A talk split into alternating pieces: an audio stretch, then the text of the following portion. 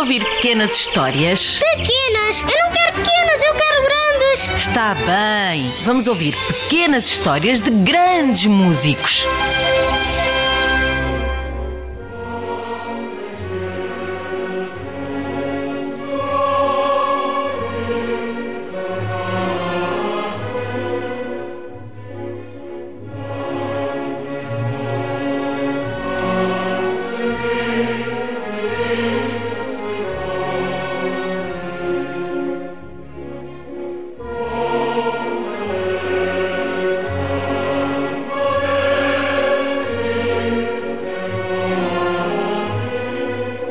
Pequena aldeia italiana na região de Piacenza, viviam felizes o dono de uma loja e sua mulher. O primeiro filho, Giuseppe Fortunini Francesco, nasceu no dia 10 de outubro de 1813. Só que uns meses depois, a tranquila aldeia de La Roncole foi invadida por soldados russos e austríacos sedentos de vingança contra Napoleão Bonaparte. Cheias de medo, algumas mulheres correram com os seus filhos para procurar refúgio na igreja. Mesmo assim, os soldados entraram e mataram-nas sem dó nem piedade.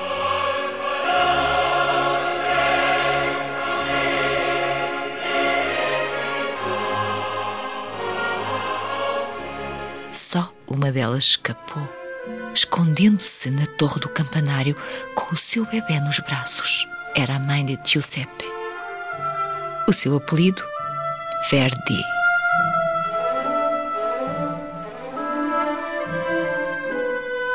Aquilo que Verdi mais gostava era de ouvir o órgão da igreja.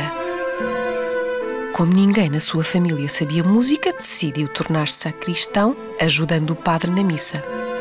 Um dia, tão maravilhado estava com a música que se distraiu e se esqueceu de entregar água benta ao padre. Furioso, o sacerdote deu-lhe tantos pontapés e tão violentos que ele rolou pelos degraus do altar abaixo. Quando chegou a casa, todo ensanguentado, a única coisa que disse foi: Por favor, papá, mamã, quero aprender música. Conta-se que uns anos mais tarde o tal padre que tanto maltratava morreu atingido por um raio durante uma tempestade. Castigo de Deus! Castigo de Deus. Disseram logo todos.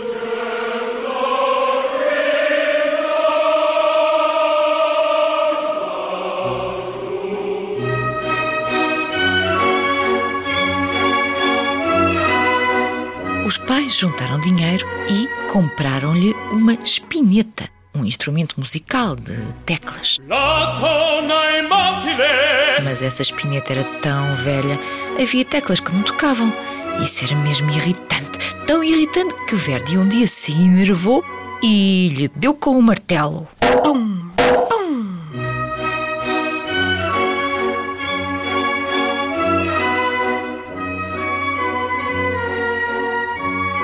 Chamaram um afinador, que consertou um instrumento e lá dentro colou um papelinho no qual se lia.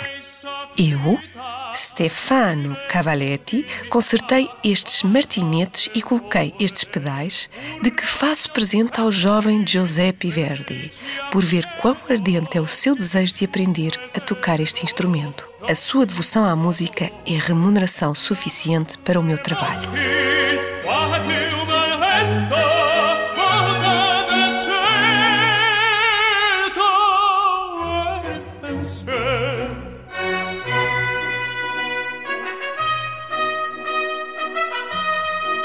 Quando fez 10 anos, Verdi foi enviado para a casa de um sapateiro, numa cidade próxima, em Busseto, para continuar a estudar.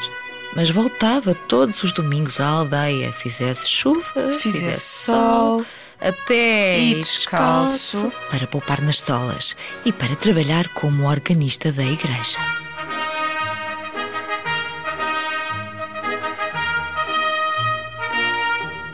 Um dia, véspera de Natal, escorregou na lama e caiu num buraco enorme à beira da estrada.